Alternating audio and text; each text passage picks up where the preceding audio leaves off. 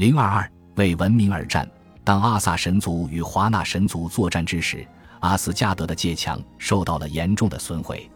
尘埃未定，有人毛遂自荐，愿意为诸神重新修建一道城墙，比原来的更加牢固、坚不可摧，并承诺在三季之内就能完工。至于报酬，他希望能得到太阳、月亮和弗雷亚。诸神聚集起来，成功的把修筑的时间砍至一个冬天。还要求他必须独自完成所有工作，筑墙者答应了他们的条件，并提出了一个合情合理的要求：他可能需要自己的马来搭把手。协议就此达成。没想到，一人一马日夜劳作，阿斯加德周围的城墙节节升高，诸神大为惊恐。离冬天结束还有三天，城墙显然能按时完工，日月和弗雷亚就要被带走。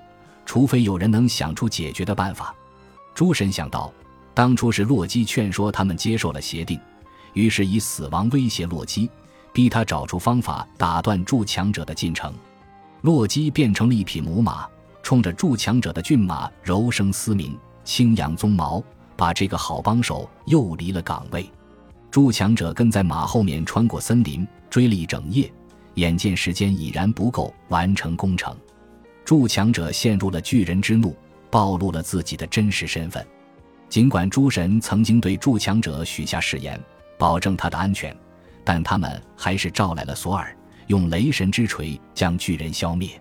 八个月后，洛基生下了一头小马驹——八族天马斯莱普尼尔，他成了奥丁的坐骑，驮着他穿越所有世界。筑墙者技艺高超，但他所要的代价过于高昂。最终被人欺骗赖掉。关于这个超自然形象的民间故事，在世界各地都有流传。斯诺里讲述的是一个十分原始的版本。在民间传说中，这通常是个独立成篇的故事，意在唤起听众对甲方的共鸣，支持他们凭借自己的机智不劳而获。筑墙者往往是乔装打扮的恶魔，这样即使他遭受欺骗，也不会有道德上的问题。瓦格纳在他的《尼伯龙根的指环》的第一部《莱茵的黄金》中用到了这个故事。沃坦和巨人法夫纳和法索尔特定下协约，请两人为他修筑一座新宫殿瓦尔哈拉。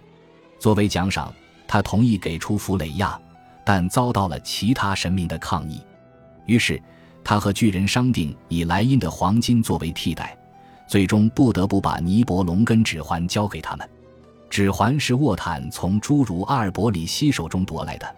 当初阿尔伯里希为了从莱茵仙女手中盗取黄金，发誓弃绝爱情。沃坦将财宝与受到诅咒的指环据为己有，某种程度上导致了后来的一连串悲剧，包括诸神自身的覆灭。就像瓦格纳重述的那样，北欧诸神问心有愧，因为他们曾经向筑墙者承诺，保证他能得到奖赏。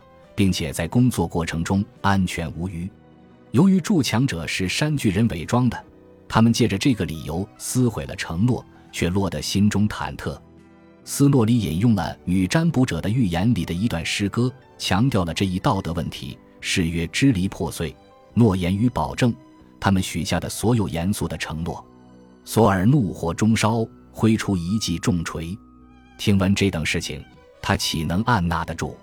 女占卜者的预言第二十六节，欺骗古鲁菲第四十二章。